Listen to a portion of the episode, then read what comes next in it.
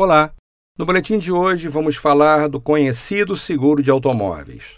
Quando tiramos um carro zero quilômetro da concessionária, a alegria é tão grande que, às vezes, levados pela própria emoção, não analisamos os detalhes da proposta que nos foi apresentada. A proposta deve ser comparada com outras. As coberturas acessórias também devem ser analisadas, com base na nossa necessidade do dia a dia. Por exemplo, você sabia que para carros zero quilômetro existe uma cobertura que garante outro carro, também zero quilômetro, por um determinado espaço de tempo?